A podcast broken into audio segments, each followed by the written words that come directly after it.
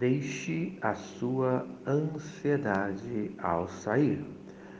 No dia de hoje, eu convido você a abrir a sua Bíblia no livro de Filipenses, capítulo 4, versículos 6 e 7. Não andeis ansiosos de coisa alguma. Em tudo, porém, sejam conhecidas diante de Deus as vossas petições, pela oração, pela súplica, com ações de graças. E a paz de Deus, que excede todo entendimento, guardará o vosso coração e a vossa mente em Cristo Jesus. Amém e amém. Essa é a atitude do cristão, pois é uma ordem de Deus para não andeis ansiosos. É a ordem de Deus para você não andar de uma forma ansiosa. Uma vida de ansiedade é uma vida de pecado, pois vai contra a vontade de Deus para a sua vida.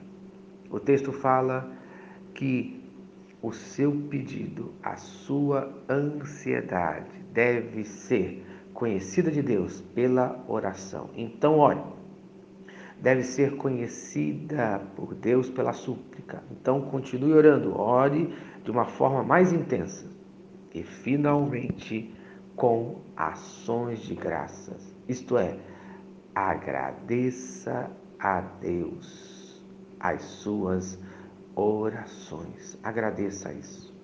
E qual é o resultado quando sejam conhecidas diante de Deus as vossas petições, isto é, as suas necessidades pela oração, pela súplica, com ações de graças. Qual é o resultado de quem ora dessa maneira?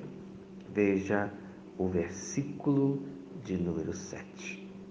E a paz de Deus, que excede todo entendimento, guardará o vosso coração e a vossa mente em Cristo Jesus. Amém. Quem ora dessa maneira, conforme o versículo 6, recebe a paz de Deus. E que paz é essa?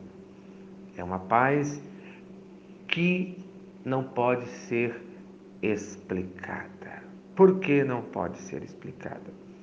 O apóstolo Paulo usa a palavra guardará. Guardará é um termo militar que quer dizer que alguém está protegendo você, alguém está vigiando a sua vida. E esse alguém é o próprio Deus. Ele guarda o seu coração, isto é, ele guarda as suas emoções, ele guarda a sua mente, isto é, ele guarda o seu entendimento, ele guarda a sua razão. Então, no dia de hoje, deixe a sua ansiedade diante do único que pode guardar a sua vida. Faça que nem Davi, no Salmo de número 55, versículo 1 e 22. Dá ouvidos, ó Deus, a minha oração. Não te escondas da minha súplica. Confie os teus cuidados ao Senhor e Ele te sustentará. Jamais permitirá que o justo seja abalado. Amém e amém.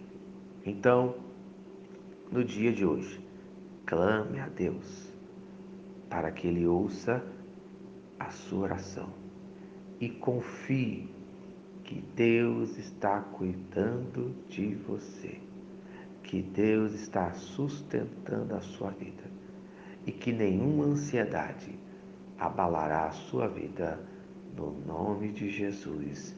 Amém e amém. Se esta mensagem abençoou a sua vida, compartilhe com quem você ama. Vamos orar, Pai. Escuta a minha oração no dia de hoje e eu te agradeço, pois sei que tu escutas a minha oração. Pai, eu confio hoje a minha vida aos teus cuidados. Eu sei que tu me sustentarás diante das minhas necessidades e não permitirá que eu seja abalado. No nome de Jesus. Amém e amém. Eu sou o pastor Eloy, sou pastor da Primeira Igreja Batista em São Miguel Paulista, localizada na rua Arlindo Colasso, número 85, no centro de São Miguel Paulista, São Paulo. E lembre-se, Deus no controle sempre.